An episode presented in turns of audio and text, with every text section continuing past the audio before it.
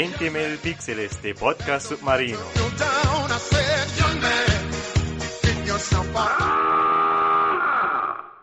Muy buenas a todos. Esto es 20.000 píxeles de podcast submarino y este es el cuarto programa de la tercera temporada. Soy el bucanero Robe y conmigo una vez más está el oficial Fogo. ¿Qué tal, Fogo? Pra- Praise the Ring. Praise the ring. No me habéis visto, pero, pero he hecho el gesto. Eh, bueno, eh, antes de empezar el programa, eh, vamos a decir que eh, poeta español intenté decir la semana pasada, pero se me olvidó. Era Antonio Machado. Ah, sí. Antonio Machado, sí. Todos aquellos que hayáis escrito Antonio Machado en los comentarios de Evox, Twitter y Telegram y Patreon, por supuesto, en nuestro Patreon, hayan escrito Antonio Machado, recibirán 10.000 millones de pesetas.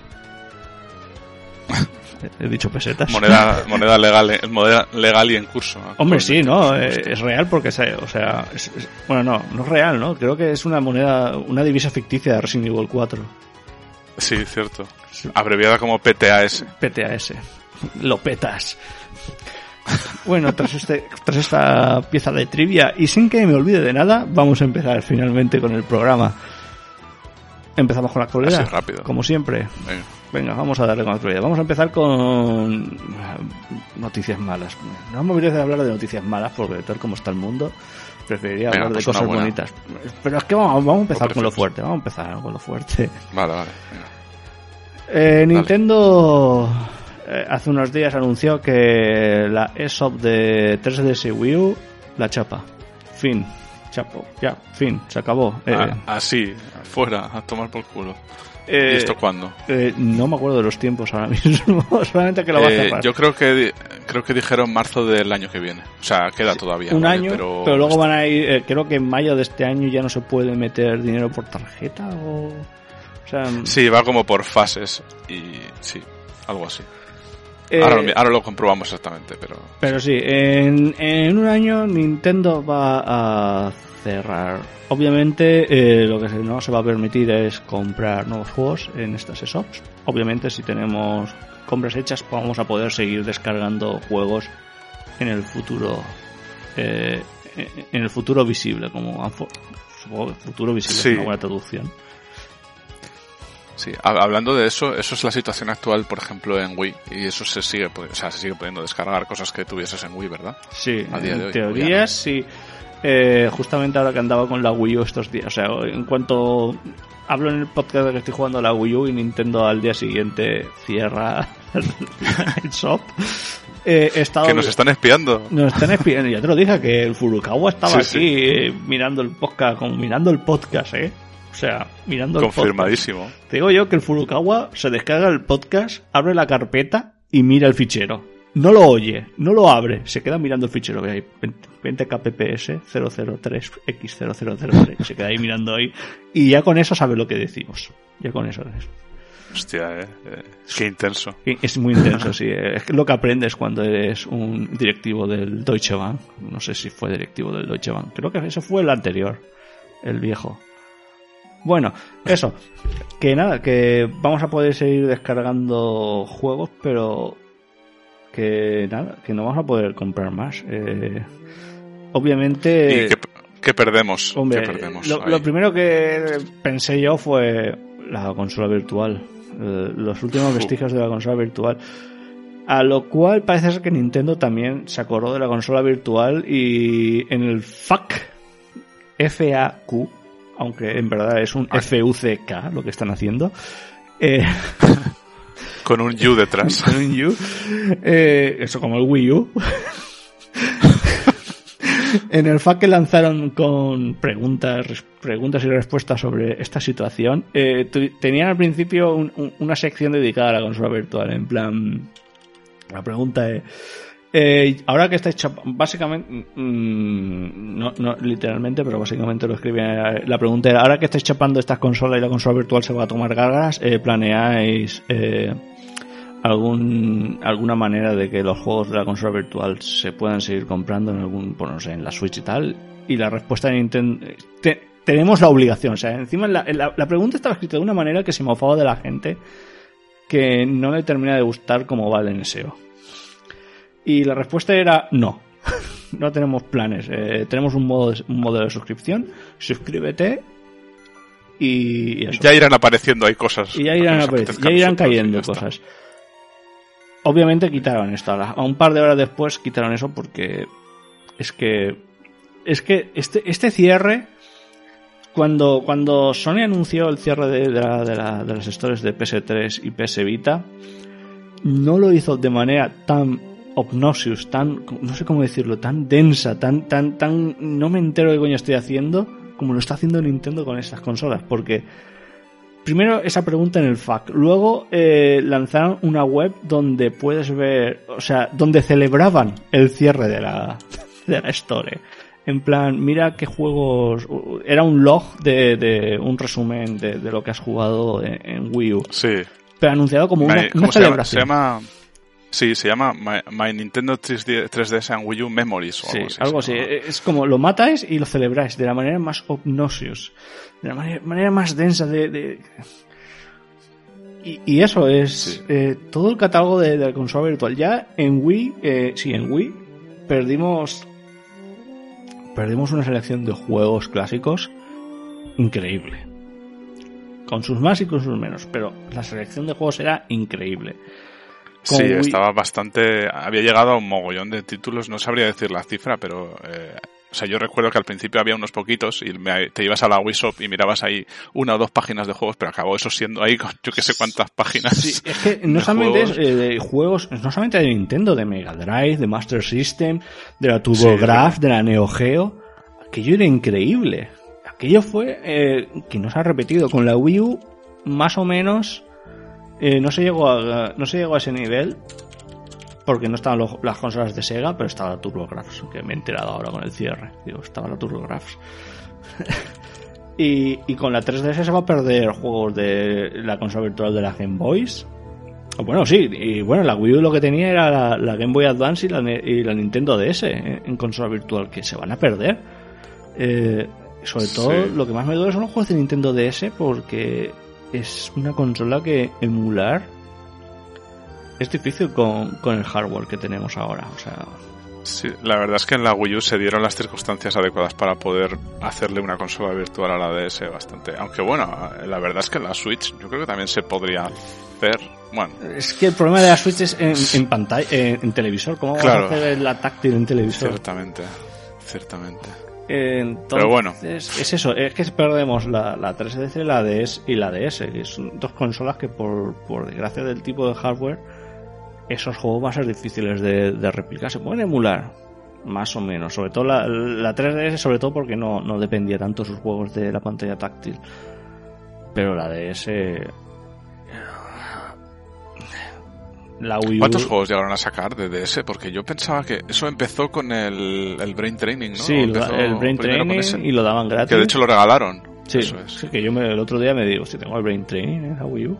Sí, es que lo regalaron, sí. Y yo la verdad es que ahí me perdí porque yo no he pillado ninguno de, ese. Eh, aunque no sé. Es que la verdad es que no, no, sabía cuántos habían llegado a publicar. Eh, ¿Sabes más o menos cuántos hay? Mm, o sea, creo, creo que no, no son tantos. no estuve mirando los de, de los de DS.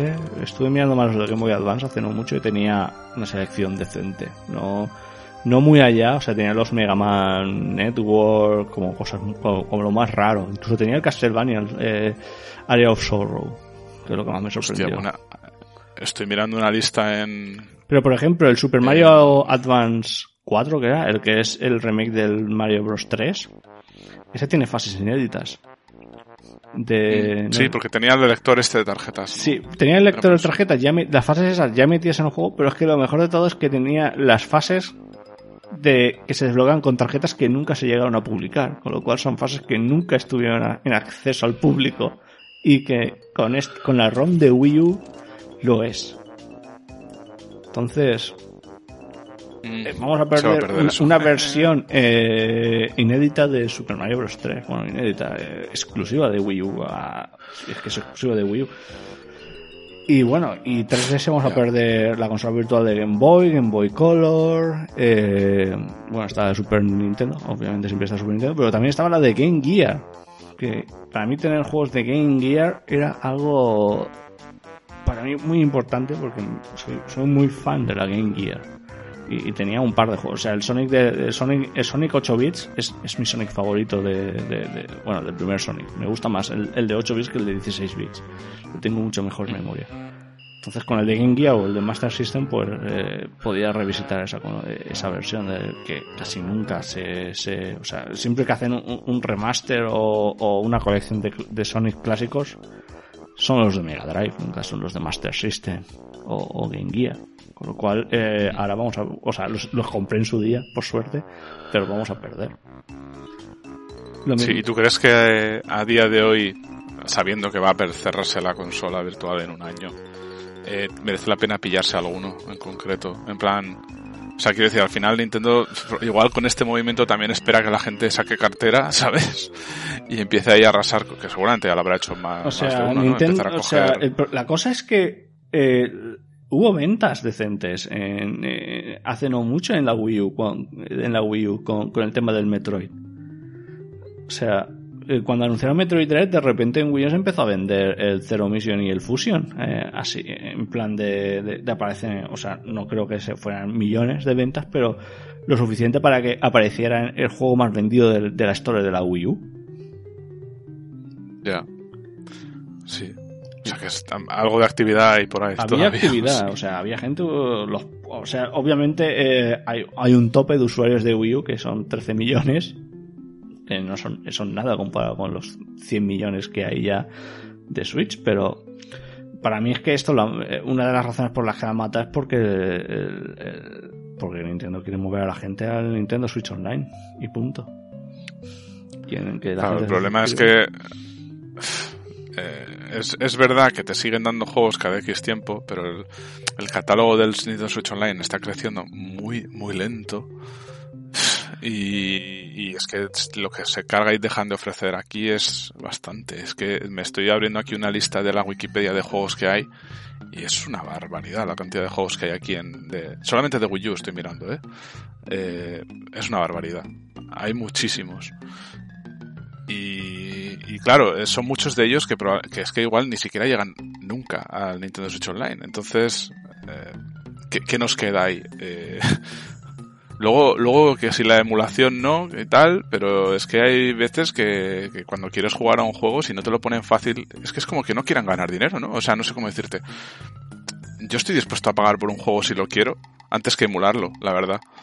Pero si nos están poniendo tantas trabas y es tan complicado hacerlo siempre, es un rollo, o sea, no, no, sé, es incomprensible. Luego esta situación la comparas con Microsoft, que Microsoft se está currando, o sea, ya lo dijo eh, No te líes hace la temporada pasada, o sea, No te líes ya predijo todo esto.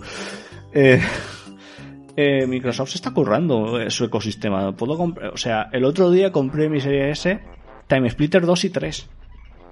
En Yo también los he comprado. en 2022 he comprado Time Splitter 2 y 3. Me cago en la puta. Me sí, cago sí, sí. en la puta. O sea, ahora mismo mi cata mi, los catálogos que tengo de la serie SS son casi todos juegos de Nintendo 64 y GameCube. por así decirlo, porque lo primero que me compré en esa consola fue el Rare Replay. Porque es la primera. O sea, hubo dos razones por comprarme la serie S: el catálogo de Rare y el del Ring. Y luego metieron Time Splitter, que para mí es otro juegazo, pues. Sí, además lo pusieron de oferta a un precio bastante. Sí, sí, además estuvo. Eh, en ese momento, era, ¿no? era 10 euros de sin oferta y luego de oferta 5 euros, porque estuvo a mitad de precio. Sí, o, o, incluso. ¿Era mitad de precio o era incluso más? Que eran los 5 euros por los dos, algo así. Eh, No me acuerdo bien, ¿eh? Pero bueno, da igual que sí, que estaba muy rebajado. O sea, que, y que sigue estando ofrecido ahí a día de hoy, cuando es un juego de hace, pues, ¿cuántos años? O sea, es. Bastantes. ¿20? Lo tienen, lo tienen muy bien montado en comparación. O sea, y Nintendo eh, no hace más que llamar ESOP a todas las tiendas virtuales que crean sus consolas, pero son independientes. Al final, tú te metes en la ESOP de la Switch y ahí no puedes ver eh, tus cosas de la, de la Wii U de la 3DS. 3DS y de la Wii U no puedes ni verlas. O sea, que una cosa es que no puedas jugarlas, obviamente, porque no tiene sentido, pero es que no puedes ni verlas. O sea, y eso a mí no me parece un ecosistema integrado. O sea, lo único que te está integrado ahí es el saldo, ¿no? O sea... el saldo lo único que compartía entre, Pero es que el problema es eh, la fe que tengo en Nintendo de... Está, eh, es que no me está gustando nada la manera en que está llevando eh, su legado Nintendo. Es, lo está es muy de usar y tirar. Y, mm. y no me está gustando porque el problema de la consola virtual, que ahora es el NSO, es me están ofreciendo por cuarta vez el mismo juego. Ya lo compré en Wii. ¿Por qué tengo que volver a comprar en Wii U? ¿Por qué tengo que suscribirme en un servicio? ¿Por qué tengo que comprarlo entre... Empieza... Em, es que... Eh, eh, empieza... Empieza a ser demasiado estúpido ya este sistema. Es como venderte lo mismo una y otra vez, una y otra vez, una y otra vez. También, también tú lo estás viendo desde el punto de vista de alguien que se compra casi todo lo de Nintendo y ha estado ahí casi siempre, ¿no? Pero, por ejemplo, alguien que se mete desde cero a la Switch, ¿tú crees que también le podría resultar atractivo poder jugar estos juegos que igual no juega en su vida porque nunca ha tenido nada de Nintendo? O sea, quiero decir, en ese sentido sí que puede tener más lógica, ¿no? Sí, en ese sentido tendría más lógica, pero eh, el problema es que eh, eh, luego sacarán una nueva consola, tirarán de nuevo todo lo que han hecho antes por la borda, porque es que he perdido toda fe en que eh, se comprometan en mantener el legado eh, como lo está haciendo Microsoft y, vuelta a empezar y bueno pillarán al, siguiente nuevo y, podrá comprarse eso pero es que poco a poco van a tener gente ahí arrastrando de que es siempre lo mismo siempre lo mismo siempre te venden siempre lo mismo eh, y es que encima de la misma manera en plan y ahora sacamos los juegos gota a gota gota a gota gota a gota Dios santo pero si lo teníamos ya todos en Wii ¿por qué tenemos que ir gota a gota gota a gota. Y luego el problema es cuando la, emulación eh, es peor que, que, antes, como pasó con el Nintendo 64, con juegos de Nintendo 64, que aquí podemos enlazar con que eh, han lanzado ya mayoras más y con ello han, han, parcheado la emulación de Ocarina of Time para que eh, la, niebla y, y, otros efectos se rendericen de manera decente, como tiene que ser.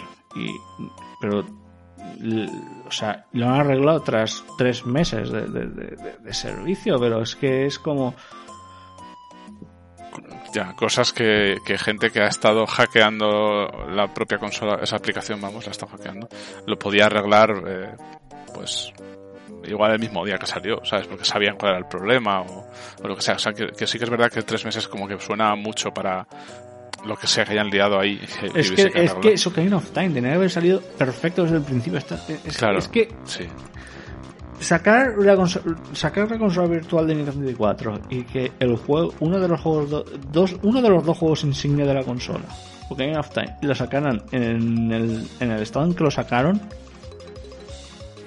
es, es, que me cuesta que es, es que ¿quién coño llevaba ese proyecto, Dios santo? Una cosa es que el Just Story, pero Ocarina of Time, Dios santo, que eh, no, es el Winback, no es el Sin and Punishment, que el Sin and Punishment es juegazo, pero tú sacas una consola virtual con Mario 64 y Ocarina of Time y los dos tienen que ser perfectos y fin, porque son los dos juegos insignias que marcaron Nintendo 64 y no puedes cagarla en la emulación de esos dos juegos, porque es que entonces ¿qué clase de quality assurance y cómo se han llevado ese proyecto? Por el amor de Dios, que no es un juego random cualquiera, que no es como los juegos estos random que estaban sacando en NES el año pasado. Es fucking Ocarina of Time, por el amor de Dios. Sí. Ya, la verdad es que eh, puesto así, de esa manera, desde luego lo hace todo bastante peor. Y de todas formas, eh, tú no te estás dando cuenta, yo al menos tengo esa sensación y seguramente tú también, que Nintendo últimamente, eh, que siempre ha sido conocida por sacar las cosas con la mayor calidad posible, tiene unos estándares de calidad muy altos, que los juegos salen como muy pulidos y tal, ¿está perdiendo eso? Pero muchísimo. lo perdió hace tiempo para mí. Para mí ya lo perdió hace tiempo porque... Sí, pero bueno, la empezó a perder gradualmente, pero es que en los últimos años ya está siendo un poco exagerado, ¿no? O sea, no sé. Sí. Al menos a mí me lo eh, parece. Eh, o sea, siguiendo hablando. Hoy han lanzado, bueno, hoy, esta semana han lanzado el un sistema de, de, recompensa y misiones en, en, el My Nintendo. y que está ligado a la Ah, sí. suscripción online. Eh, básicamente tienes eh, misiones que son súper genéricas en plan sube una partida a la nube juega al Super Mario Bros. en el, en, en el Netflix y cosas así. Son misiones muy... O sea, yo, hay gente que lo ha llamado logros, de coña o no, pero es que a mí me parece más parecido a los Microsoft Rewards, pero sin darte dinero. Exactamente, sí, sí. Eh, y es ha cierto. salido de tal manera, o sea, lo han arreglado poco, pero ha salido sin que las misiones funcionaran. O sea, ellos lo han Pero, lanzado, o sea, no, no, no hacían, no hacían nada, ¿no? o sea, tú tú hacías la misión, y- pero no, se, no te daban los puntos. Es un fallo tonto. Han liado. O sea, eh, seguramente lo que ha pasado es que cuando ellos lo han o sea, lo normal, de testearlo en una base de datos, en, en- en- en una configuración de testeo, y luego cuando lo envían a, a la, a la producción, al cliente, habría algunos parámetros que son diferentes entre ambas versiones.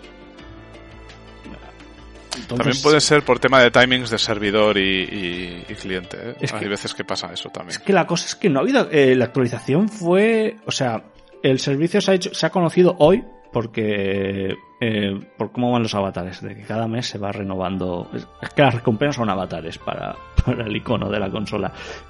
Entonces, cada mes y cada semana se van, se van reciclando. Entonces, claro, lo han querido lanzar eh, el 1 de marzo, que es que era esta semana. Pero la actualización fue la semana pasada, si mal no recuerdo. Entonces, eh, esta, eh, o sea, esto estaba ya corriendo en teoría, bueno, no estaba corriendo, pero ya estaba preparado desde la semana pasada. No, no ha habido que hacer ninguna actualización ni nada, o sea, esto vino ya con la última actualización, parece ser. Que fue. O sea, sí, a ver, me imagino que lo que es la, el soporte para que las imágenes se puedan usar en el perfil y todo eso habría que prepararlo a nivel de sistema, claramente. Pero lo que es activar, eh, es que no sé, o sea, estas cosas dependen mucho de cómo las hayan montado, porque el, el mundo del software es... eh, Sí, sí, sí, no, sí, está seguro que era, es horrible era algo del, del- del- del servidor, o sea, o de la base de datos, algo. Yo, yo es que estoy seguro que era tema de zonas horarias, de que algo faltaba. Por ponerte un ejemplo, mira, eh, hablando de Microsoft Rewards concretamente, eh, Microsoft Rewards tiene una serie de misiones que tú puedes hacer diariamente. Eh, cuando se resetean las misiones a las 12 de la noche hora española, hay un lapso de tiempo ahí de una hora en el que si tú haces búsquedas no te cuentan los puntos aunque te diga que ya deberías de poder conseguirlos. Mm. ¿sabes? Y yo creo que eso es la con la diferencia con, con la hora coordinada, coordinada esta universal que es la UTC. Y yo creo que tiene que ver con eso.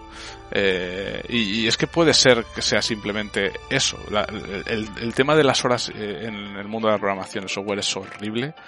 Yo tengo que lidiar con ello casi a diario, en mi trabajo también, así que sé de lo que hablo ahí.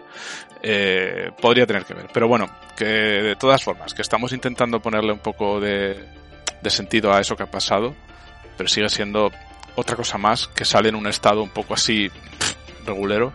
Eh, es verdad que están añadiendo formas nuevas de, de conseguir puntos platino eh, para esas recompensas, lo cual pues está, está bien, porque es O como sea, que...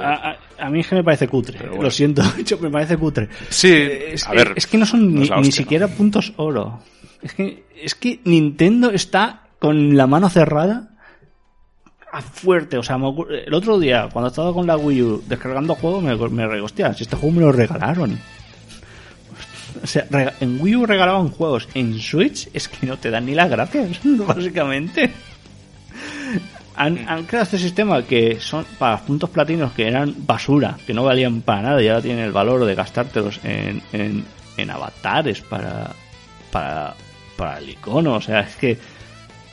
Es que. y, y- Es que no y tiene de vez en cuando en recompensas físicas que te, te cobran el envío. Que te cobran el envío que- y que necesitas una tarjeta de crédito para, para, para, para, para, para pagar el envío. Porque si no, si, por PayPal no, no van. Entonces, eh, Sí, sí. no. Y es que encima el problema es, ahora tenemos iconos. O sea, los iconos antes los daban gratis. No había que hacer nada. O sea, cada, cada icos apenas te daban los iconos con, con las actualizaciones eh, X00. O sea, cuando era la 2.0, 3.0 y tal, solía haber iconos nuevos de algún juego. Ahora ya parece ser que no. Ahora va por este sistema de. Pues ese sistema, que por suerte no está no es necesario estar eh, no, estar eh, suscrito al NSO para hacer misiones ni para poder eh, encajar canjear puntos por, por, por, por, estos iconos. O sea es todo esto no es necesario tener Switch Online aunque de la manera que estaba escrito en la web cuando anunciaron parecía que era exclusivo del NSO no, lo he comprobado, no tengo suscripción y he comprobado, puedo meterme en la aplicación del NSO, en el cuadrador rojo de la vergüenza, y eh, puedo, puedo mirar los iconos y puedo eso. E incluso te dice, es que aquí viene la otra gracia que me hace.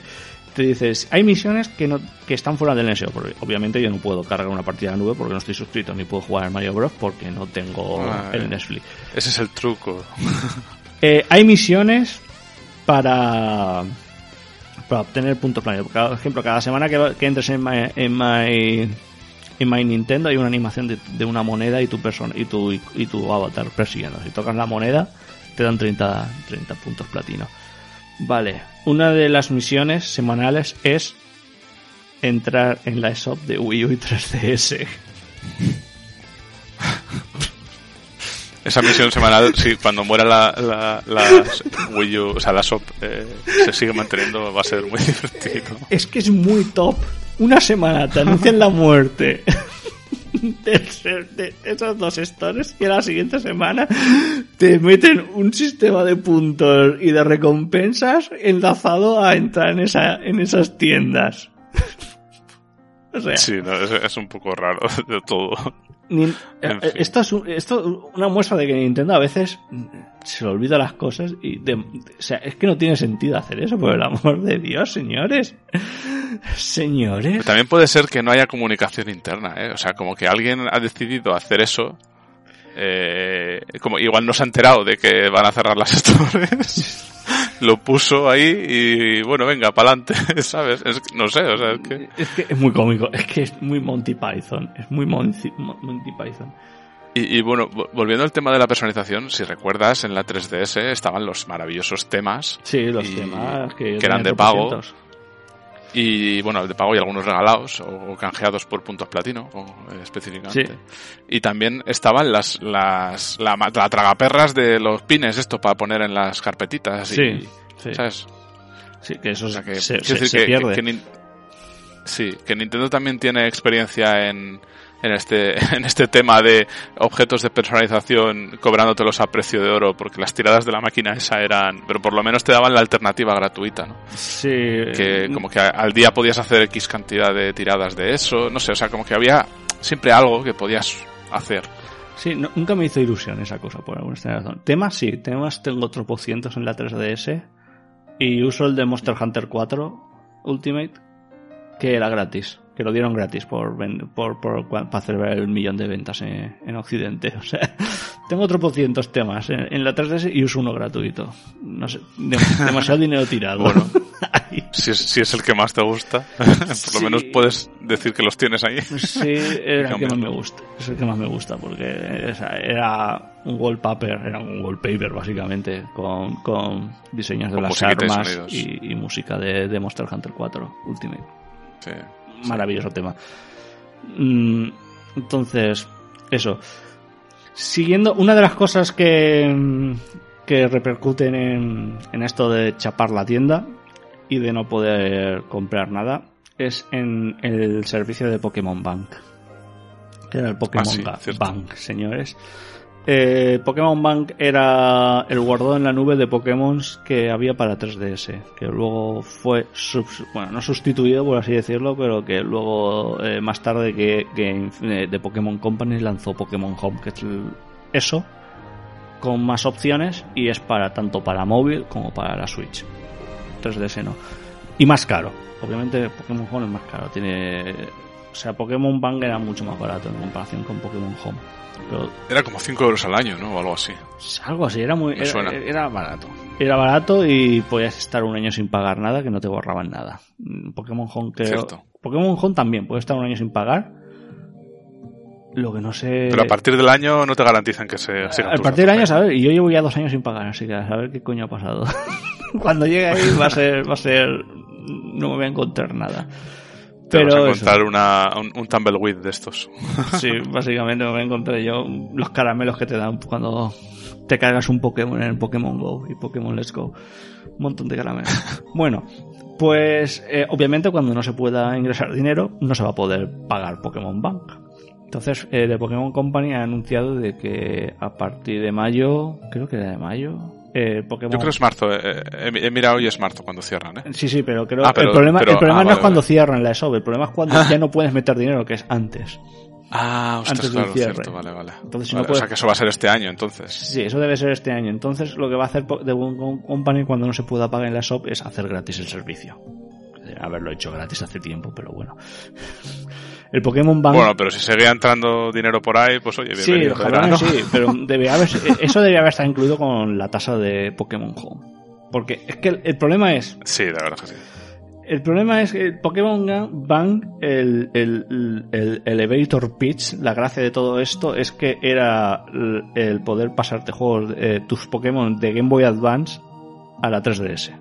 O sea, había una manera de de los Pokémon que tenías de la Game Boy Advance, Rubí, Zafiro, Esmeralda, Fuego, eh, eh, eh, Red Fire, Leaf Green, Leaf Green, sí. Esos que ah, incluso esos Pokémon puedes tenerlos en tus juegos de la 3DS a base de Pokémon Bank y, demás. Mm. Pero, claro, cuando desaparezca el banco, se cierra eso o sea, no cuando, cuando, o sea, en algún momento eh, la 3DS eh, Nintendo apagará en el online los servidores, con lo cual Pokémon Bank a lo mejor muere. Eh, el problema de Pokémon Home es que no puedes pasar, puedes pasar cosas de 3DS a Switch, pero no más de 3DS, ¿no? O sea, tú puedes pasar los, los Pokémon de Pokémon Bank a Home. Entonces, el momento que Pokémon Bank muera, eh, ese elevator pitch de que tus, de tus nietos puedan jugar con tu Charizard será más difícil de, hacerlo. Porque si no te has pasado tu Charizard cuando el Pokémon Bank existía, ya no, ya, en fin, ya, no hay, zona de paso. Ya no le puedes dejar a tus nietos un Charizard. Es como que se corta el, el, eso, el paso, el poder hacer esa transferencia. Exacto. Entonces, eh, bueno, por ahora, al menos Pokémon Company, eh, mientras haya online, eh, el Pokémon Bank va a ser gratuito, con lo cual, si no tenéis Pokémon Bank, pues ahora podéis tener Pokémon Bank gratis y pasar a vuestros Pokémon de, 3DS o los que tengáis sí, de 3DS, bueno, también de, DS y Game Boy Advance si queréis, a, a, Pokémon Bank y a la Switch y le dais un Charizard a vuestros nietos. No te dejo nada, niño, pero te doy un Charizard. Es el Charizard que yo usaba cuando era joven en el patio del colegio. Toma un Charizard y no te lo gastes todo de una. y el niño en plan, ¿qué coño es un Charizard? no, no, yo creo que el niño va a saber que es un Charizard porque de, de Pokémon yo creo que va a ser infinito. O sea, la, raza humana va a extinguirse, pero salen... La, siguiente forma de, eh, vida eh, civilizada que exista en el mundo descubrirá que es un Pokémon. Y dirá, hostia, un Charizard. Eh, y eso. Entonces, Pokémon Gun gratis. conclusiones de todo esto. Chapan las tiendas, consola virtual, DLC y juegos exclusivos de, estas shows van a morir. Triste, muy mal. Mm. Yo creo que. Y otros, tantos juegos que no son de consolas virtuales también, ¿eh? sí, sí, sí, no, no, sí, eso, es juegos exclusivos de la consola, eh, de, digitales, como el, el este, eh, Affordable Space Adventures, exclusivo de Wii U, por ejemplo, o Samurai, Samurai Flower o algo así era el nombre, o el Rhythmic Hero. O sea, hay un montón de juegos que vamos a perder y que creo que el consumidor debería dejar de tener esta mentalidad, oh vaya, qué pena, ¿qué se le va a hacer?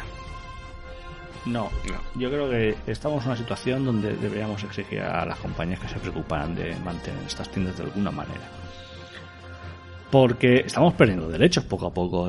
Con lo digital hemos empezado a perder derechos con la gracia del juego digital estamos empezando a perder derechos, porque nosotros no compramos juegos, nosotros empezamos a comprar la posibilidad de los derechos de tener el juego.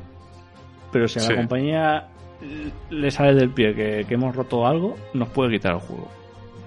Y luego ahora, con, cuando llegue X tiempo, pues a tomar por culo todo. Y lo peor de todo es que el mercado se está moviendo a un modelo de suscripción que es tenemos el consumidor, o sea, ahora el modo de suscripción tira que te va porque como podemos comprarlos también, pues no hay problema, pero imagínate si solamente hay un modelo de suscripción y no se puede comprar juegos ya ni digitales ni físicos. Me da miedo. Eso es muy distópico. Entonces. Un, modelo de suscripción y encima cloud todo. Todo cloud. ya, ya, está todo arreglado, ¿no? que esa es otra. Entonces. Esa es otra. Te venderán una consola que no sea capaz de hacer nada. Yo creo que es hora de pedirle a las compañías de que cuiden mejor su legado. O sea, los videojuegos no solamente son productos, son también arte. Y. Que esta es otra. Con todo esto del tema del, del chapado de cierre, eh, se ha descubierto de que en América hay, hay, una, hay una organización que se dedica a la preservación de, juegos, o sea, de manera oficial, de que los juegos eh, antiguos estén preservados para el público de manera pública. O sea, que no estén en el Nintendo Vault, como se, dice. O sea, sí, Nintendo los preserva, pero los haga cuando le apetezca, ¿no? No, no es como cuando tenemos un libro en una biblioteca y es algo que debía hacerse con los videojuegos. Y Nintendo hace lobby en contra de esto en América.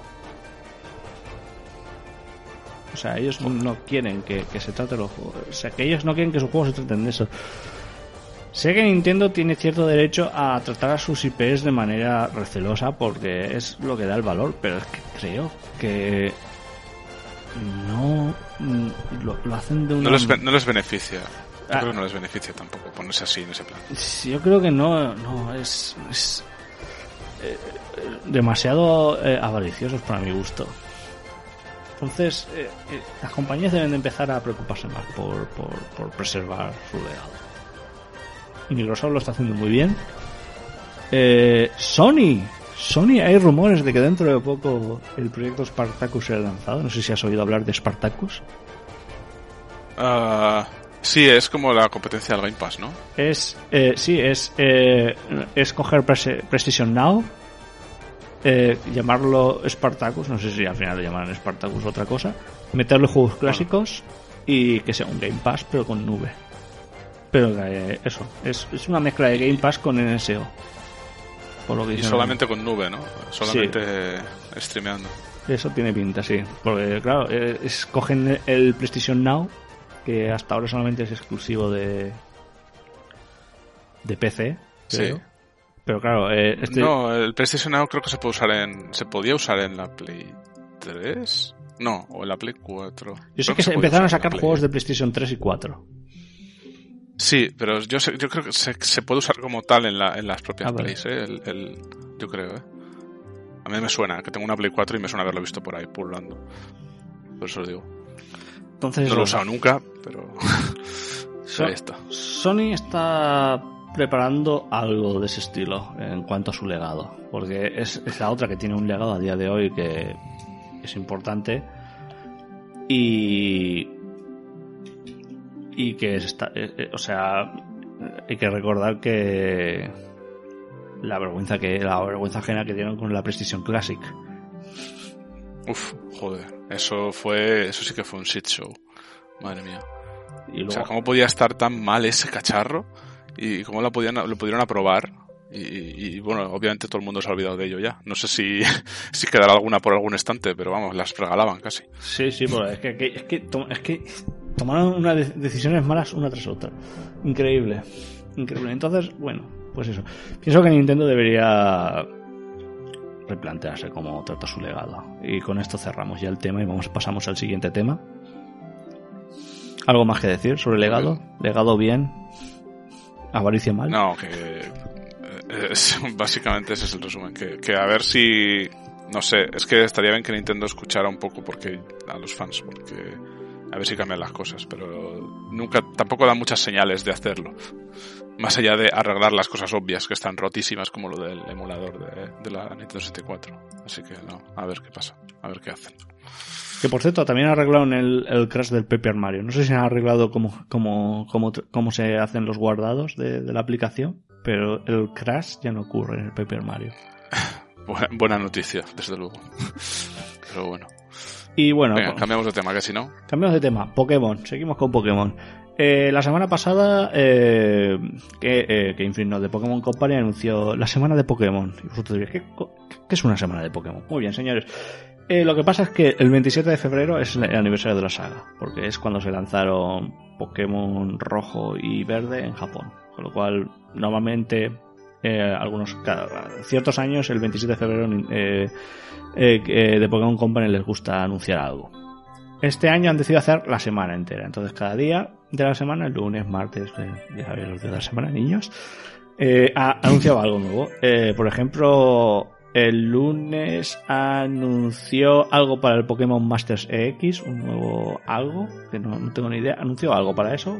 el martes anunciaron para Espada y Escudo un evento de mierda. Y el miércoles algo nuevo para el Pokémon Unite, que era decente y algo más, y Pokémon Café y todo esto. Y claro, como el, domingo era el, día de aniversario de la. de. el día de aniversario de, la saga, eh, hicieron un Pokémon Presents, que es anunciaron. El, anuncio gordo. Eh, hubo varios, hubo varios.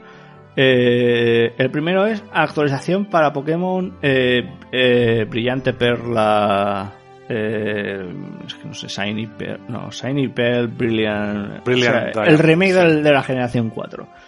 Eh, una actualización para que podamos conseguir Shiny sí, por regalo misterioso, no hace falta tener ningún otro juego.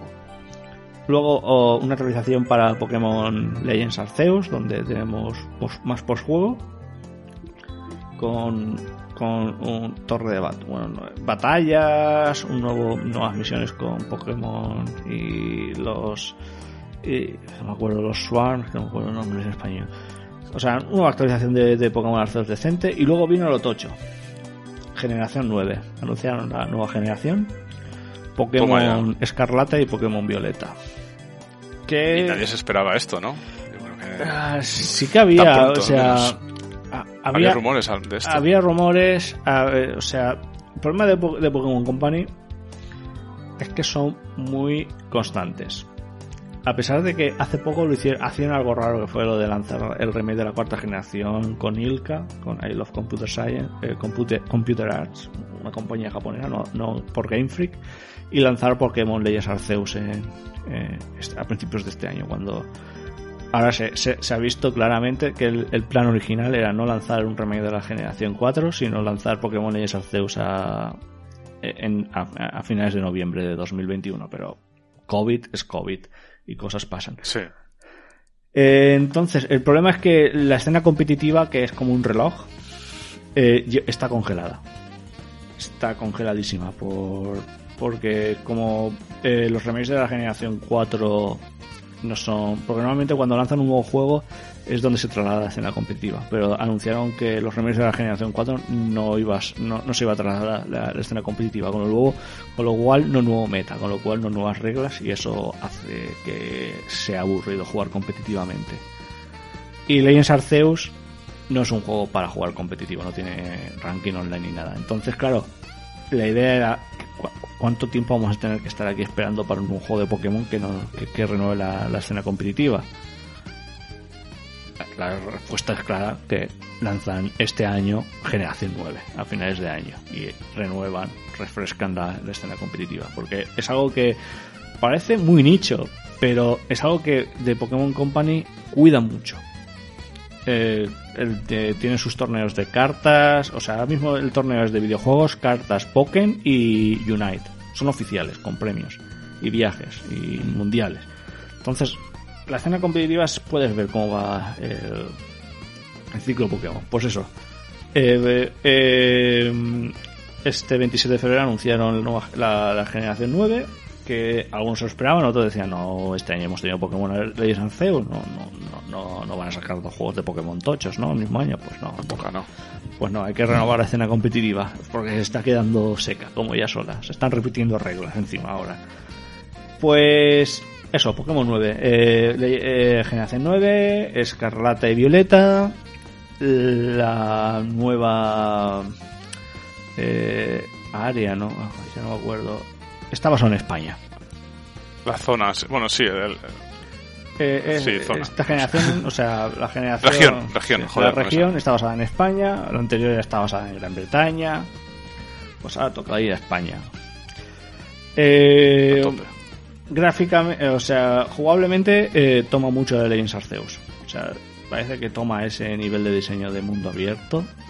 Espero que con eh, combates eh, íntegros en el mundo abierto, no es como antes que transiciona a batalla por turnos y tal. No, no, como Legends Arceus. No se sabe si el, el tipo de combate de turno va a ser como Legends Arceus o, o clásico, pero vamos, que existe este el seamless transition entre, entre mundo, entre overworld y combates que había en Pokémon Legends Arceus.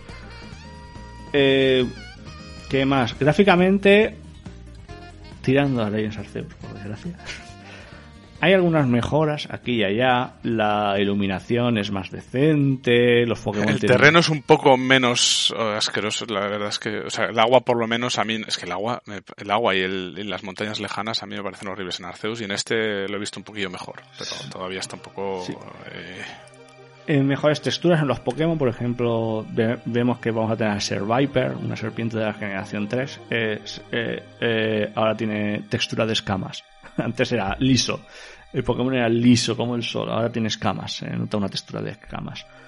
Entonces, eh, el framerate del trailer era ah, peor de que hemos visto en la versión final de Pokémon Legends Arceus, pero mejor que el tráiler inicial de Pokémon Legends Arceus, donde todos los Pokémon iban a 5 frames. Todo una- es gráficamente no es, es muy del estilo en cuanto a calidad. eh, eh, artísticamente es mejor que Legends Arceus para mi gusto. Más está eh, ¿Qué más? Eh, o sea, gráficamente miedo me da. O sea, yo, yo, yo opino que este juego tendría que salir en 2023, que se tomaran su tiempo, con su calma. No, te pongo Company tiene que sacar un nuevo juego ya porque la escena competitiva, el anime, el merchandising, tiene que ir como un reloj y como una seda. Eh, ah, eh, por, haber, por la página japonesa han anunciado que Pokémon Home estará será de salida compatible con este juego. Recordemos que Pokémon Legends Arceus y los remakes de la generación 4 están anunciados que vayan a ser compatibles con Pokémon Home, pero aún no lo son. Y del remake han pasado tres meses o cuatro y de, de, de, de ya ha pasado un mes y aún seguimos esperando. Con, con, con Escarlata y Violeta en teoría desde el día 1 parece ser que va a ser así. Vamos a tener Pokémon Home. Eh, por imágenes eh, también se ha visto de que los Pokémon que es nuevos de Legends Arceus estarán disponibles en, en, Viol- en Violeta y Escarlata. También hemos visto los, los iniciales. Un gato Sí. verde. Un cocodrilo que parece más una manzana. Que al principio. sí, sí, Yo cuando vi el cocodrilo. era- una manzana total. o sea, yo cuando vi el cocodrilo dije, ¿es el de planta o el de fuego? O sea, es, es rojo, pero parece una manzana. pero ya había un Pokémon, pero ya había un Pokémon que era una manzana en, en espada y escudo. Pero- ah, vale, se llama Fuecoco. ¿Pero por qué parece una manzana? ¿Por qué es una manzana? No, es un cocodrilo.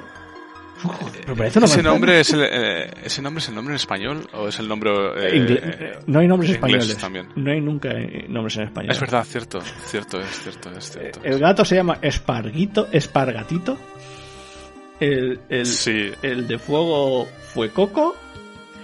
es que, joder, necesitamos más pistas para saber que esto está basado en España. No me fastidie. Hay gente que tenía sus dudas. Y el de agua Joder, es un pues- pato fascista. sí, un punto fascista. Es, Nos recuerda a cierto partido. o sea, tiene. Político. Es que me, me frustra mucho porque es un pato con pelo. Con pelazo. Con tupé, ¿no? ¿Es tupé? Sí, sí. No, no llega a tupé eso, o sí. Sí, es pelazo, es pelazo. O sea, tiene un pedazo, tiene una melena el puto pato y dices, pero si es un pato, ¿cómo puede tener pelo? Supone que tiene que tener plumas. ¿Por qué tiene ese pelazo? Y, y la forma de las, de, de- de las cejas o, o que tienen el pelazo es como la gaviota del Partido Popular, pero al revés, invertido. Sí. Y es sí, que sí. encima, para los que, hayáis- que sigáis el anime de Attack on Titan o el manga, se tiene el mismo pelo que Flock, que es un personaje muy fascista en ese manga o anime. Entonces, para mí, ese pato, cuando evolucione, va a tener el fachaleco. Habrá que ver qué aspecto tiene la siguiente, sí. Porque entre que es azul, con, con, el símbolo de invertido del Partido Popular y el pelo del personaje fascista de Attack on Titan, para mí ese pato es fascista. Para ti y para muchos. Joder. Es muy fascista. Ese pato es muy fascista, señores.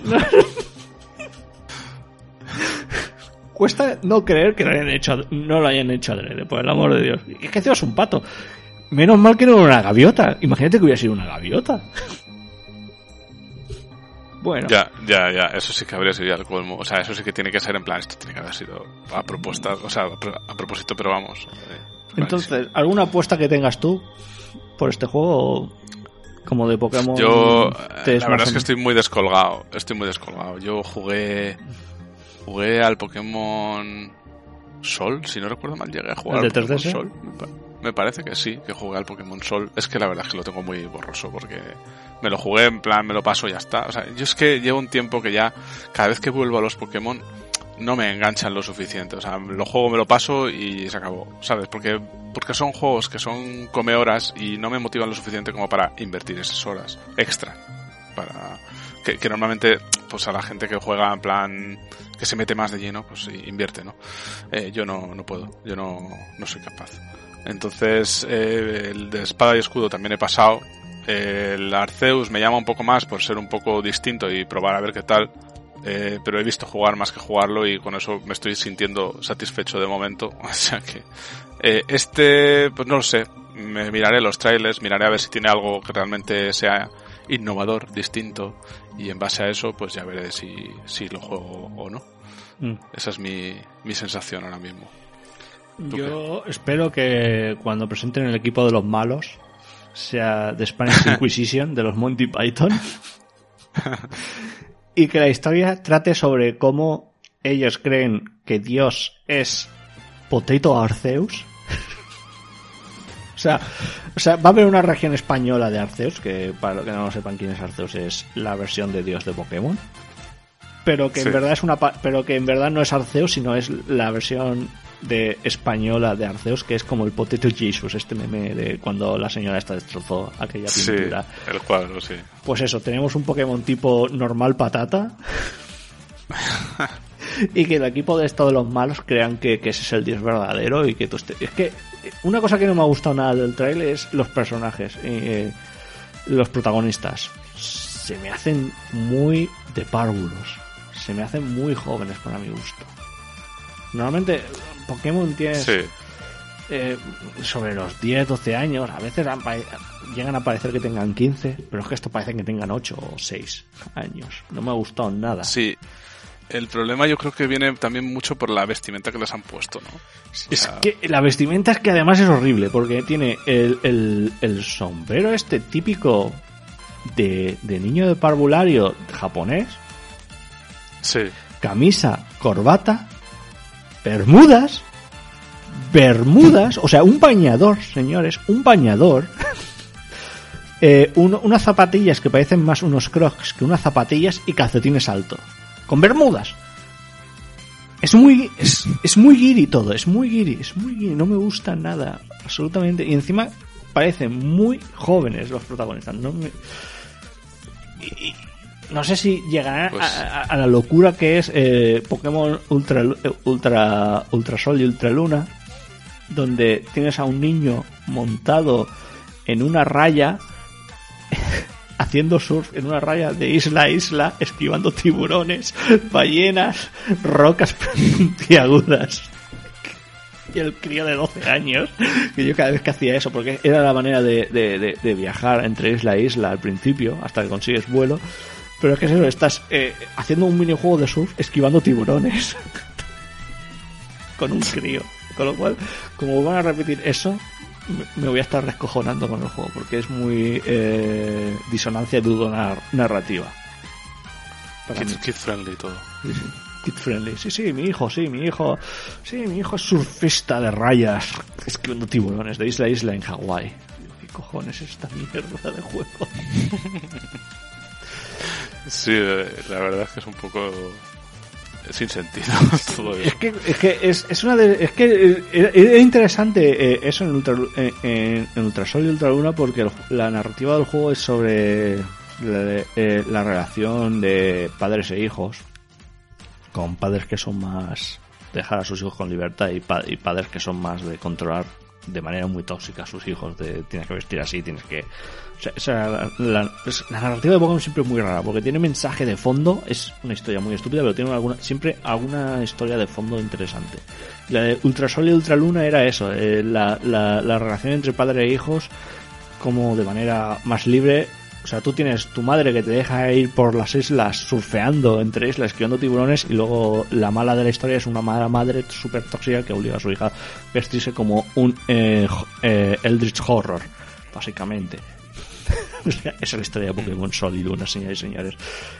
Entonces. Ultrasol. Es, que en Ultrasol es la misma. Eh, eh, es, la, es más o menos la misma entre Sol y Luna y Ultrasol y Luna. Lo que pasa que Ultrasol y Luna además tenía el minijuego de hacer surf en tres la isla esquivando tiburones. Con lo cual hacía esa, esa narrativa aún más loca. Pues, ok, podemos tener algo en medio. O sea, lleva a tu hijo en barco. O sea, no o sea, tú, yo tengo un hijo, tiene que ir a jugar a fútbol o baloncesto, lo llevo en coche, ¿no? No, no le digo, oye, cógete la bicicleta y esquiva tiburones o esquiva coches. O sea, eh, es, lo que me, el mensaje que yo vi de la narrativa de Ultrasol y, Ultraluna, lo llevan un poco a, lo exagerado, para mi gusto.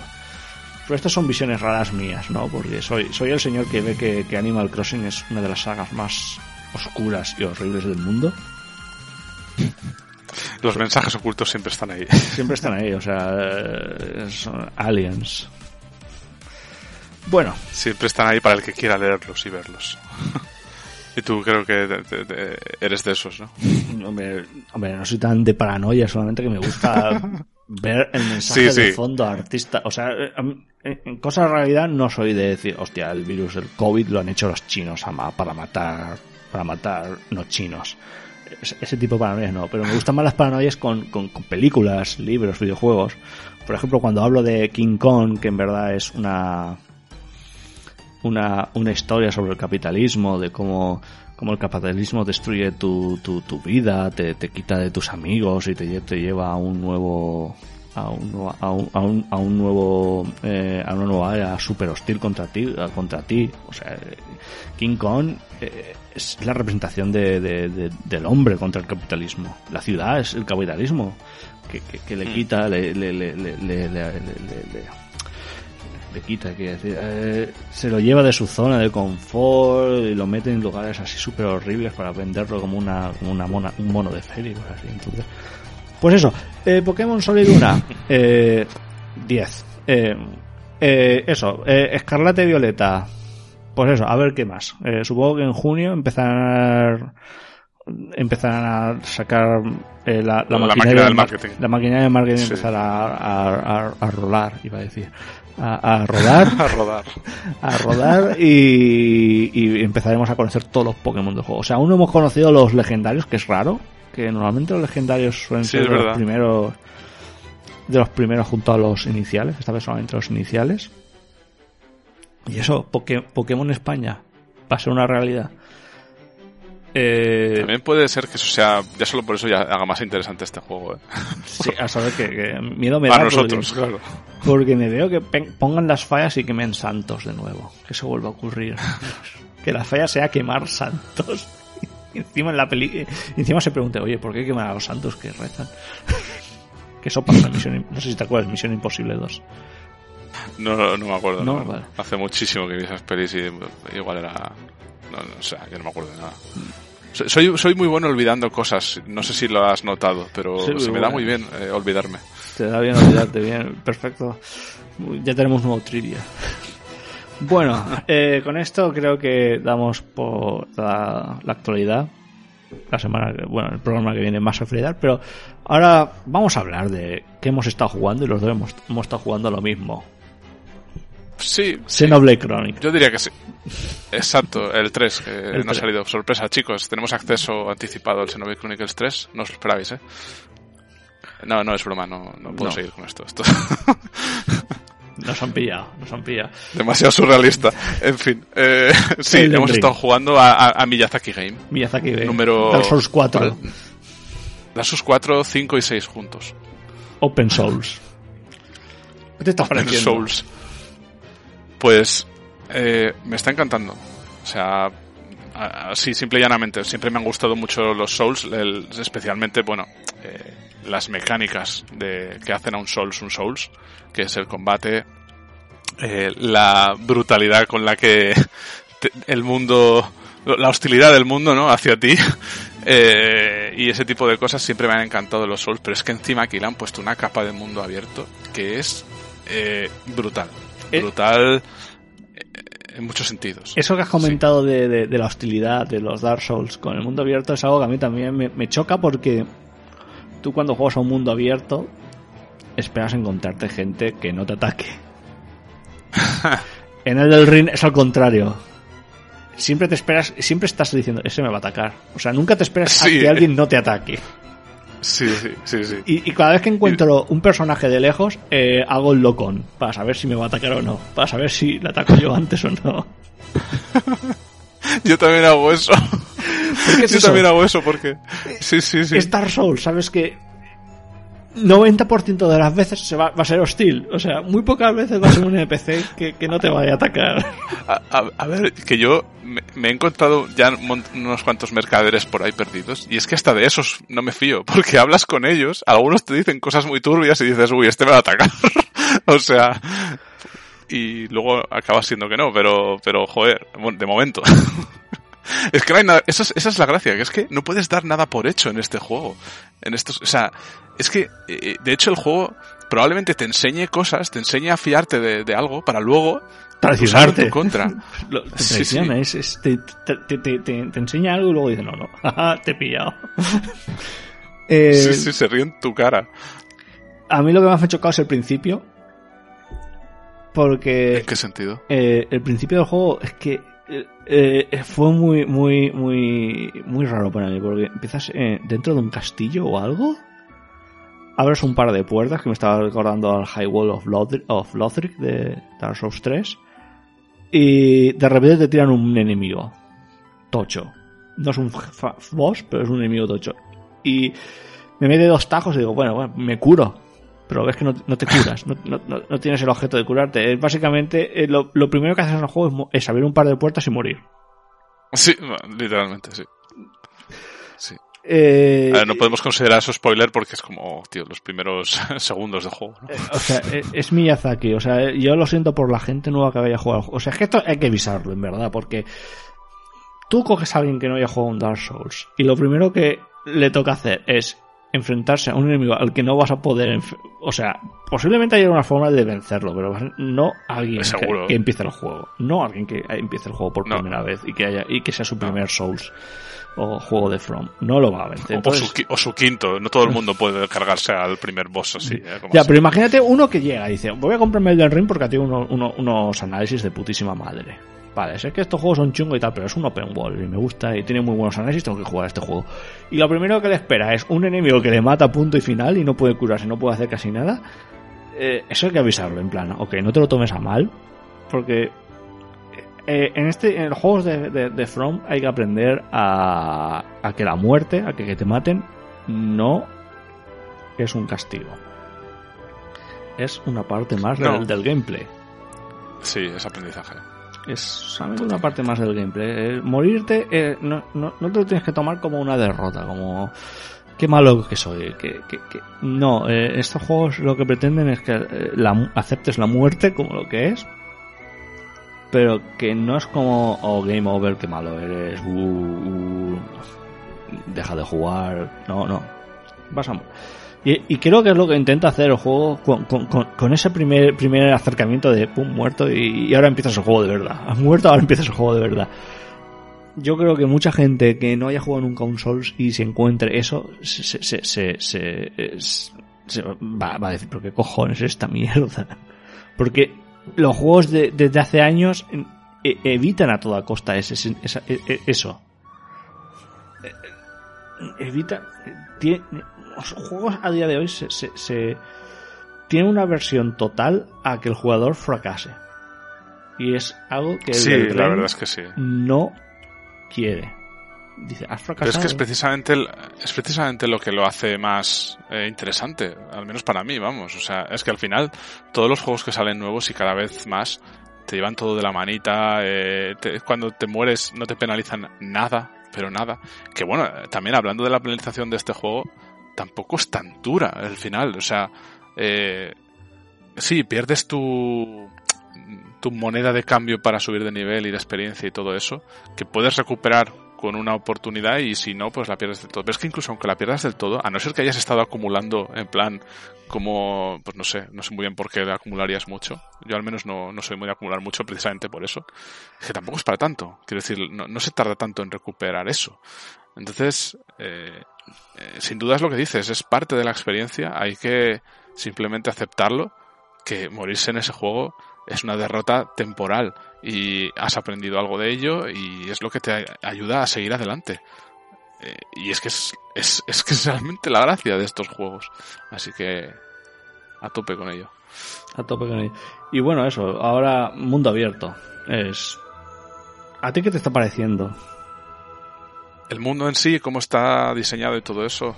Las eh, sensaciones que te da el mundo de, de Elden Ring. O sea, tú cuando, desde, desde la perspectiva de haber jugado Dark Souls, ¿qué te parece el mundo abierto ahora?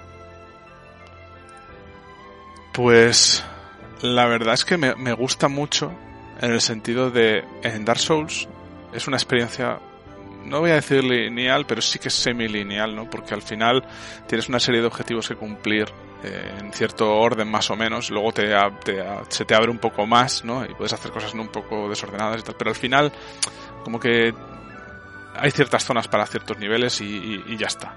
Sí, bueno, y, también los enfrentamientos están eh, diseñados de, de, una manera. O sea, eh, los niveles están diseñados de manera cerrada, por así decirlo, y los enemigos están colocados de manera estratégica para que ataquen de una manera. En un open wall eso es muy difícil. O sea, en el open world no, va, no va a ser así lo que es en la zona abierta, pradera y todo eso, me encanta ver eh, enemigos simplemente vagando por los caminos, haciendo sus cosas, ¿sabes? Eso es algo que, que o sea, es que pueden, pueden recorrer distancias bastante grandes los, los enemigos en el mapa y eso está, está muy guay.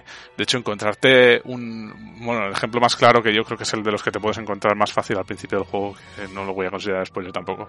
Hay una caravana con un montón de, de enemigos ahí protegiéndola y es que se recorre un buen, un buen trozo de camino eh, y, y, no sé, ese, tipo de cosas me, me, gustan porque le da como más eh, de, verdad te hace sentir que es un mundo más abierto literalmente eso es lo que es y, y, y es que eh, lo que iba a decir es que aquí cuando tú te atascas con un sitio tienes pues otros 20.000 sitios que ir a ver si, si te estás frustrando con ese para intentar ver cosas nuevas, aprender cosas nuevas, encontrar objetos nuevos que te ayuden a, superar el sitio en el que estás atascado. O sea, eh, aquí si te frustra una zona, puedes pasar de ella y volver más tarde, sin problema alguno.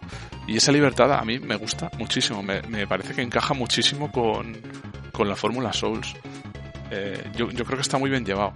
Y luego también la herramienta que te han dado para moverte por el mapa, el caballo. bueno, eh, el, bicornio. Sí, caballo cabra. Es un bicornio, tiene dos cuernos. Es un caballo con dos cuernos, un bicornio. Está muy guay, la verdad. Eh, con se doble controla muy bien. Con doble Tiene doble salto. Tiene doble salto. Un, doble salto que yo echo de menos e intento usar a veces cuando voy a pie escudiendo de los enemigos de manera eh, inconsciente. Pero bueno. Y, y, bueno, el plataformeo que puede surgir de ahí también, del doble salto. Yo ya he intentado llegar a zonas que supuestamente creo, creo que no se puede llegar de la forma en la que he llegado. Y, y arriesgando mi vida en ello. Pero lo hace más divertido también. ¿Tú tienes alguna experiencia de esas? Eso es lo que más me ha sorprendido el juego porque eh, uno de los problemas que hay con el mundo abierto es hacer eh, subir por superficies horrible.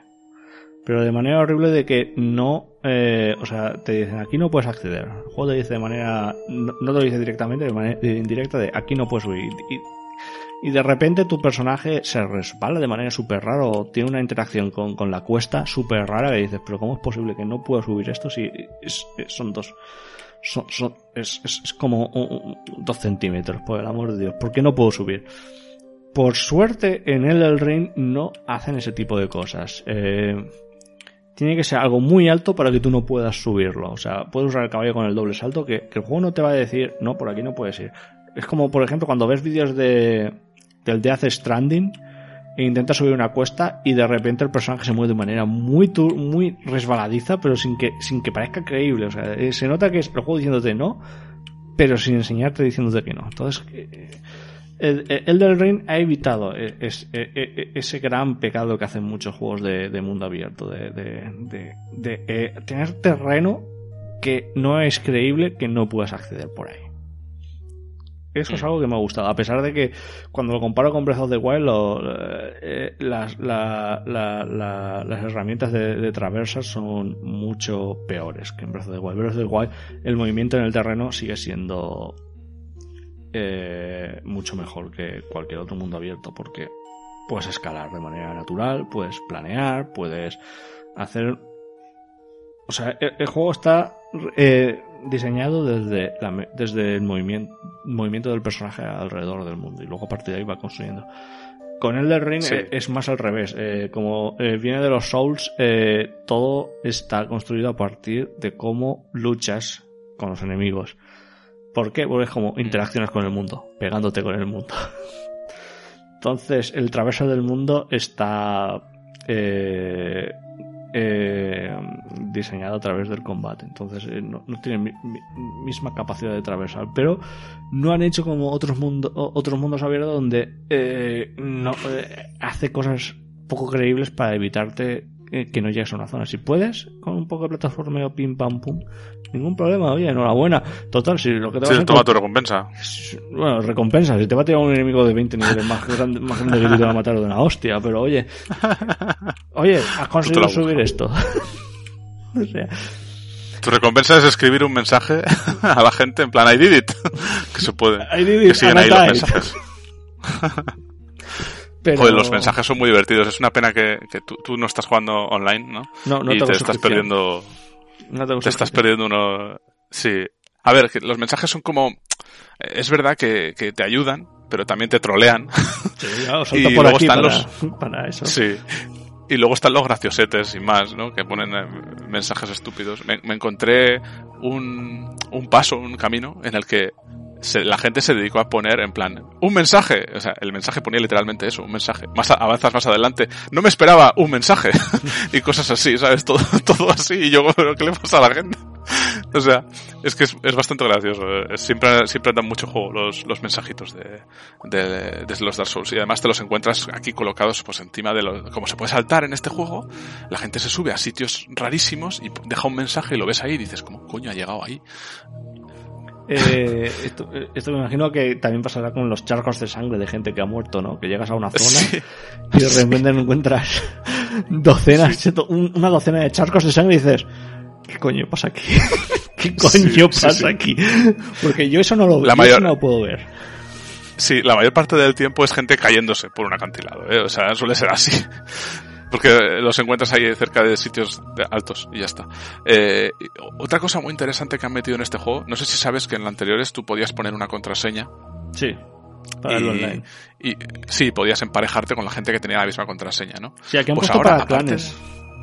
Sí, aparte de eso, eso es, han puesto lo que, bueno, grupos, lo llaman grupos, pero, pero básicamente tú puedes poner una contraseña, entre comillas, que si otros jugadores usan la misma que tú, puedes ver esas cosas que han puesto ellos con ese...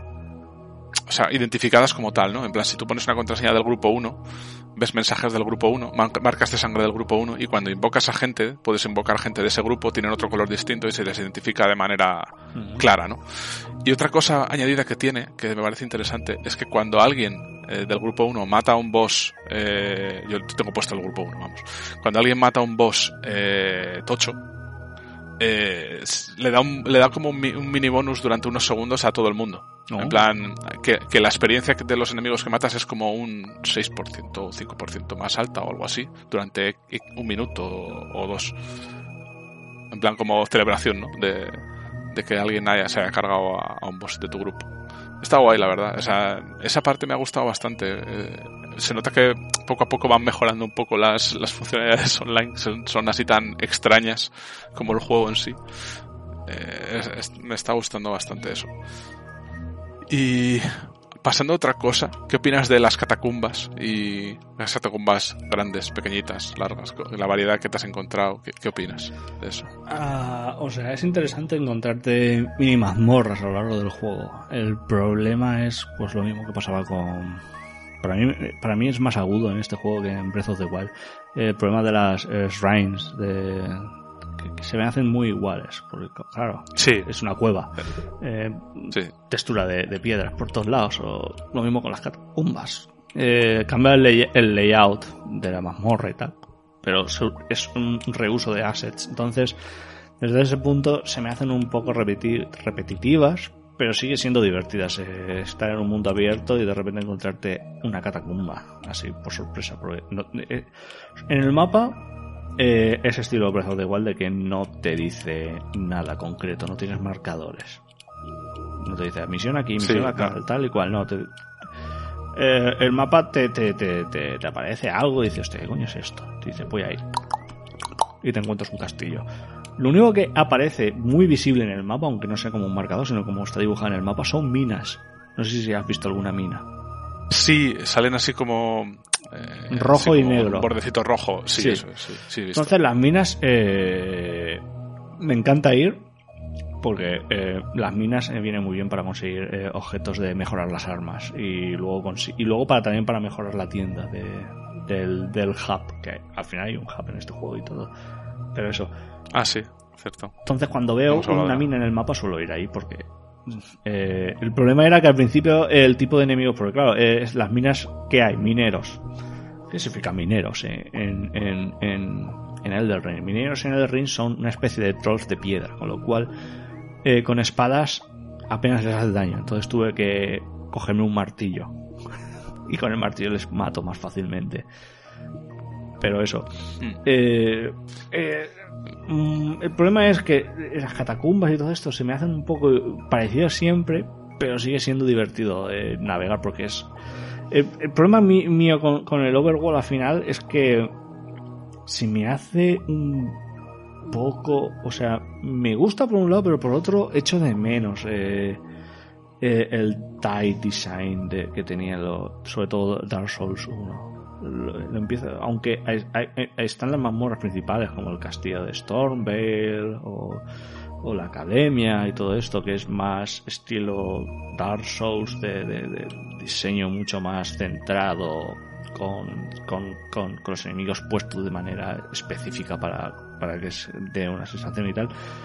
En el mundo abierto se pierde un poco eso y lo he hecho un poco de menos porque mola que los enemigos, como tú has dicho, se muevan y den estos pequeños eventos que la primera y la segunda vez mola, la tercera empieza, esto ya es muy scripteado para mi gusto. Pero lo que más eh, lo que menos me ha entusiasmado es los campamentos. Que, o sea, al final es un open wall y todos los open walls tienen dos cosas, tienen dos cosas que en el diseño de open que, que aún no se han arreglado las torres de Breath of the Wild, que en Elder Ring son los obeliscos de los mapas, que son también visibles en, el mapa con, niebla de guerra, por así decirlo. Sí. Y campamentos con enemigos. Para hacer esto. Pero por lo menos, por lo menos hay una cosa que yo digo en favor de, de, de este juego, es que son como bueno, no, mejor no lo digo porque sería spoiler. da igual, sobre el tema mapas, da igual. Los campamentos yo no he jugado, no he visto, o sea, eh, creo que he hecho uno. Tampoco me he puesto mucho a hacer. ¿Qué, sueles encontrarte en ellos? O sea, los campamentos no me refiero a castillos. O sea, castillos, o sea, los castillos eh, se nota que es el mismo castillo reusado varias veces a lo largo del mapa, solamente con diferente layout para cambiar un poco la gracia del mapa. Pero los campamentos suelen ser más eh, repetitivos en sí. O sea, es básicamente un par de soldados. O sea, es el típico campamento de Ubisoft Game. De eh, guardias que más matando en stealth. Eh, lo bueno de esto es que normalmente encuentras libros de recetas, porque ahora hay crafting en este juego. Entonces, pues vas mejorando, consiguiendo más recetas. Pero es que se me hace un poco. O sea, los campamentos son muy light para mi gusto, para comparados con Dark Souls. Eh, para mí, eh, un juego tipo From Software es que es estos enfrentamientos donde mm, si intento jugar, es que eh, se me hace raro jugar de manera con stealth en un Dark Souls aunque esto es el del ring. Ya. Porque no es lo que busco en este tipo de juegos. Yo busco eh, el enfrentamiento con enfrentamiento cara a cara, duelos, lo que me gusta en este tipo de juego. Entonces, los campamentos son más diseñados para jugar con stealth y no me termina de gustar en este tipo de juego, por así decirlo. Bueno, tú por poder puedes ir a saco. Sí, pero de 20 tíos. ¿eh? Luego te enfrentas a 20 tíos. Entonces dices, no, no. Pero es, es, el problema de. Seguimos con, con, con, el overworld de torres y, y, campamentos de enemigos. Es algo que sigue siendo central para un open world. Hemos mejorado respecto a, a marcadores, mapas llenos de marcadores y, y, y cosas por hacer este juego sí hay cosas para hacer y descubrir, yo, eso no, no lo soporto con los juegos de Ubisoft. Eh, sí, hay, hay, cosillas, pero te las tienes que marcar tú. Sí. Si quieres. O sea, tú te lo encuentras. Si te encuentras un NPC y te dice algo, pues eh, eh, no, hay, no hay log quest, por ejemplo. ya, quest log, quest log. De, o sea, cuando un personaje te dice, oye, eh, mi padre está en un castillo al sur de aquí, puedes entregar una carta y tal, no te va a aparecer misión de Paulina. Paulina, el mensaje de Paulina a su padre. No, no, te aparece nada, tienes que acordarlo tú. Escríbetelo, memorízatelo, algo, porque. O sea, e, y es una quest. sí, sí, si, eso, si haces eso los sí que es... de esa quest, recibes algo. Eso sigue siendo como en los anteriores Souls y, Sí. y el Sekiro también. Entonces, Es que al final el juego también bebe, también bebe de Sekiro, ¿eh? el, el juego. Eh, el tema stealth, por ejemplo. no sé si debería, pero bueno, a mí, a mí en cierto modo me gusta que ah, haya opciones al final. Yo, por ejemplo, estoy pasando bastante de los campamentos, no los estoy considerando esenciales ni nada, me lo estoy pasando pipa con todo lo demás. No sé, no, o sea que al, fin- al final que el juego también te, te deja elegir bastante cómo jugarlo, pero bastante, bastante. Y yo creo que eso está, está guay. Sí, eso sí. Eh, sí. Eh, Es mucho más que- libre incluso que Breath of the Wild en cuanto a completar la historia principal, porque aún no sé qué coño es la historia principal. Sí, después de, después de cuántas horas, 40 horas, Unas 40 casi sigo yo, sin 30. saber, sé que tengo que matar a unos igual, eh. señores Yo igual. y convertirme en el rey de los señores o algo así. Eh, es decir, de que uno, de los jefes de la historia principal es la polla. O sea, en eso, es, es- ese- el diseño de ese enfrentamiento, Miyazaki se ha superado a sí mismo. Espero Sí, sí, que no lo- sea opcional, porque si no, mucha gente se está perdiendo un combate que es memorable en todo su esplendor.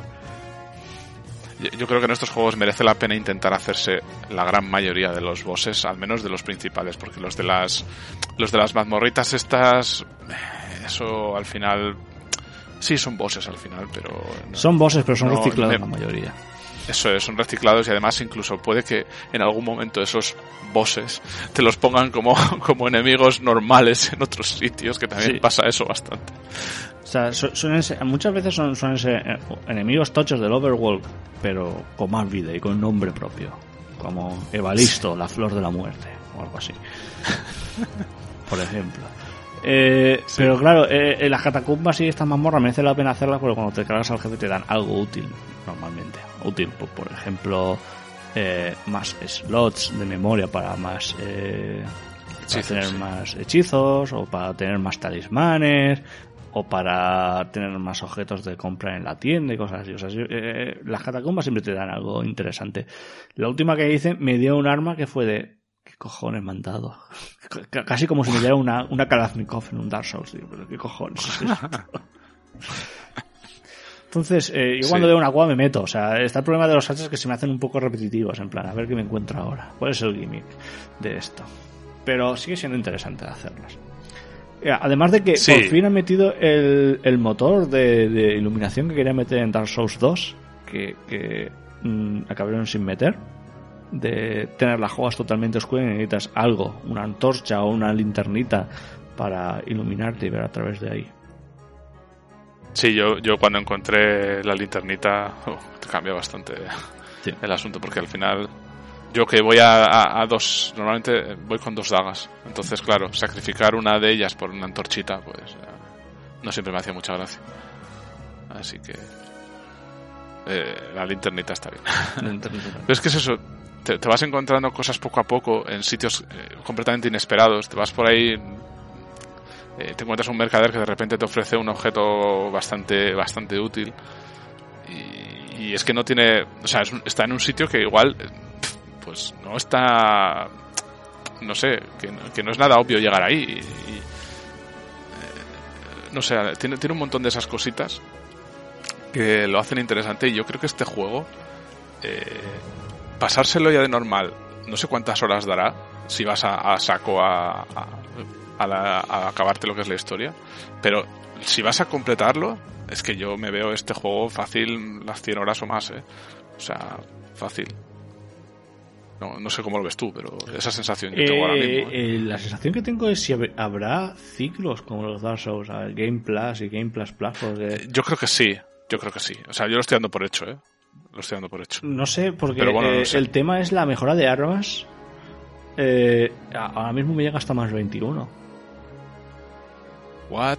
Exacto. What? Ahora mismo más 21 en mejora de armas. Me, temo que haya más 30 el máximo. Entonces, ¿hay ciclos? o sea, estoy encontrando mejoras de hasta más 21 ahora mismo. pues mira, no, eh, me has roto con eso, ¿eh? ¿Verdad? ¿Verdad? No lo sabía. Es que yo tengo mis dagas en tristes más 5, o sea que Entonces, ah, vete a las minas, busca minas, busca minas. Busca minas. Sí, sí. Voy a tener que hacer eh, expedición a minas. Porque, además las minas son los, los que te dan los objetos para que en las tiendas te vendan la titamita, el material para mejorar armas de low ah, tier. Entonces tienes las minas que tienes el material tocho para mejorar las armas a más 18, más 15 y tal.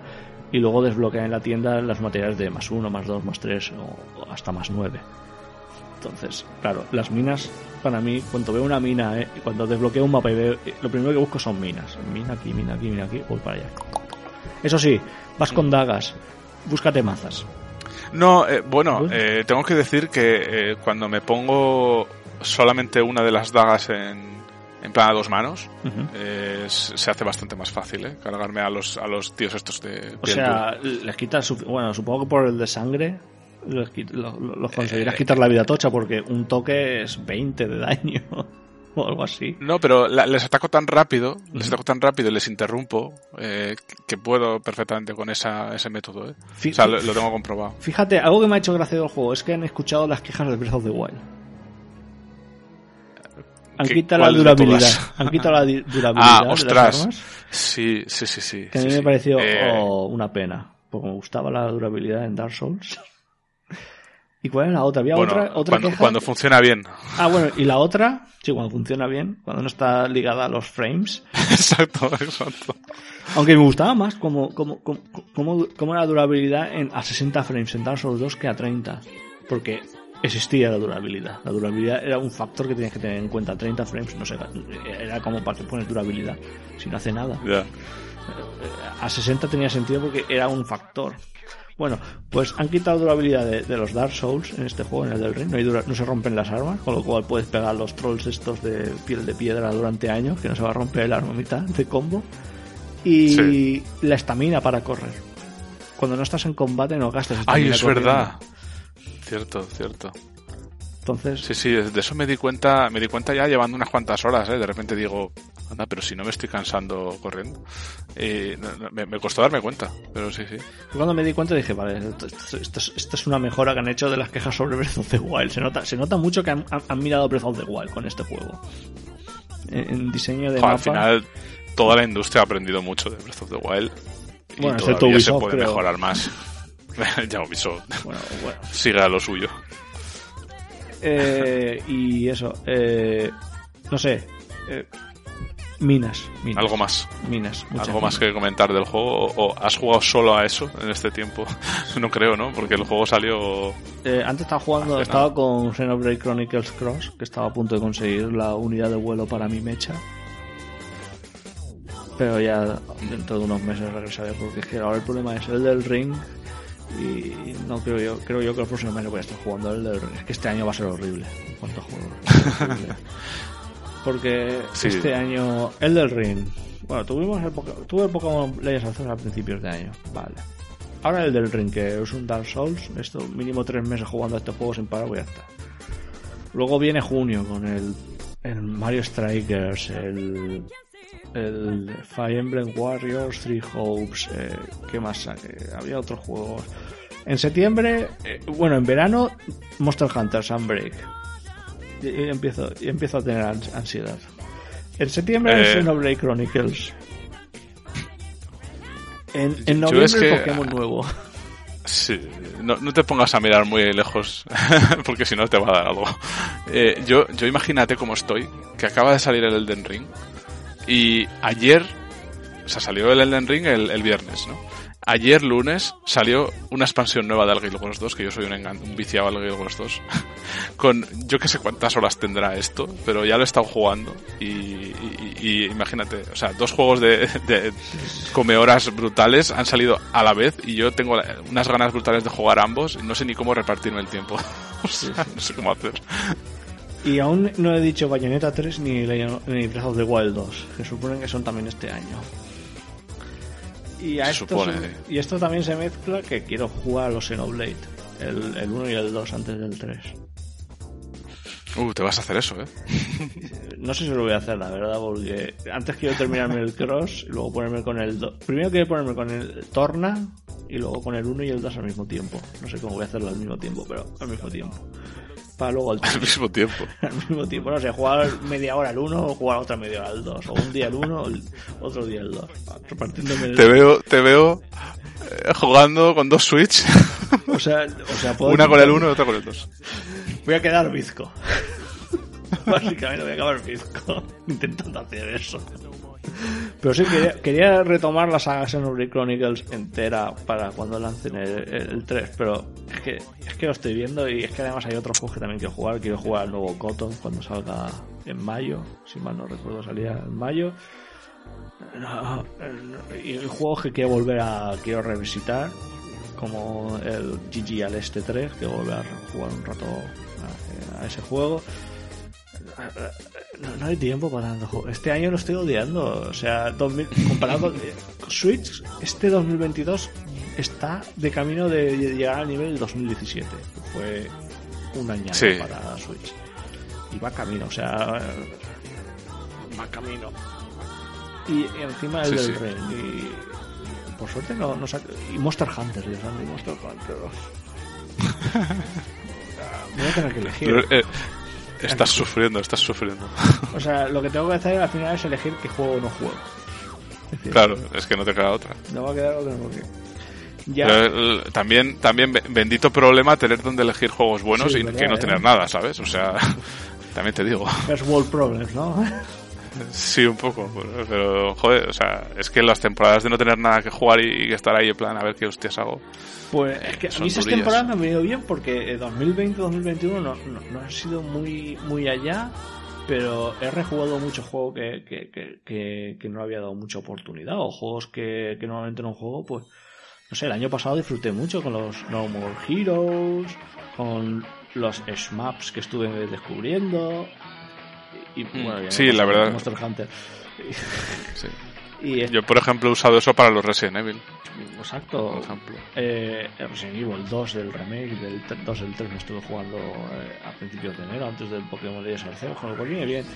No sé, a mí sí. tan, tanto juego seguido tan bueno, tan, tan, interesante para mí, me parece peor que tener. Prefiero tenerlos a veces un poco más espaciados. Sobre todo si van a sacar todo Open World, que es lo que me está tocando ya los huevos. Tanto Open World que me interesará. Yo no tenía este problema con los Open World porque era siempre eh, Rockstar y, y, Ubisoft. Y como eran dos compañías me dan igual, y Bethesda, que también me da igual, pues jugaba un Open World cada mil años. Pero este año es un Open World tras otro. Pokémon, El del Rain, Breath of the Wild, Xenoblade Chronicles, tal vez. Yo con uno Sí, me basta. puede ser. Un Open World al año es suficiente y, y ya está. Ya veremos, ya veremos. Sí. Ya, pero la gente, las compañías ven que los open world interesan y venden y ala, a invertir y sacar. Hombre, Y, hacemos que coincidan todos. Mi hombre, Breath of the Wild, el- el Zelda, o sea, con diferencia el Zelda que más ha vendido. Y Sí, sí, el claro. cuarto juego más vendido de Switch. Un Zelda. Oh, pero es que es, es un Zelda bastante... O sea, ca- cambió muchísimas cosas y fue bastante interesante. Y lo sigue siendo a día de hoy. O sea, yo, yo es que sigo viendo vídeos de cosas que se hacen en el Breath of the Wild que es que, que yo no tenía ni idea de que se podían hacer y me sigo fascinando. Es algo que aún ningún otro juego de Open World ha intentado imitar, es el motor de físicas de, de Switch, de, de, de Breath of the Wild. Es, es- es lo único que sigue siendo eh, Breath of the Wild Only, eh, es- ese motor de físicas, de cómo interacciona todos los elementos de las físicas del juego.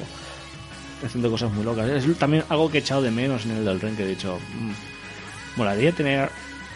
O sea, eh, claro, es un Dark Souls, eh, las físicas son mucho más... eh, cerradas, por así decirlo, no son tan libres de programar un motor de cómo se mueve, de, de que se calcule dependiendo de la, la velocidad y el momento de un objeto y que luego que, cosa, que el hielo eh, anule el fuego eh, de manera libre, no de manera scripteada, en plan, sí, has llegado a esta zona que hay fuego, si usas este, este objeto de hielo, eso no, no, de manera totalmente libre. De repente hay un fuego así aleatorio y tú usas un objeto de hielo que que es una propiedad que han calculado, que, que, que no es scripteado, es algo que en las físicas han programado.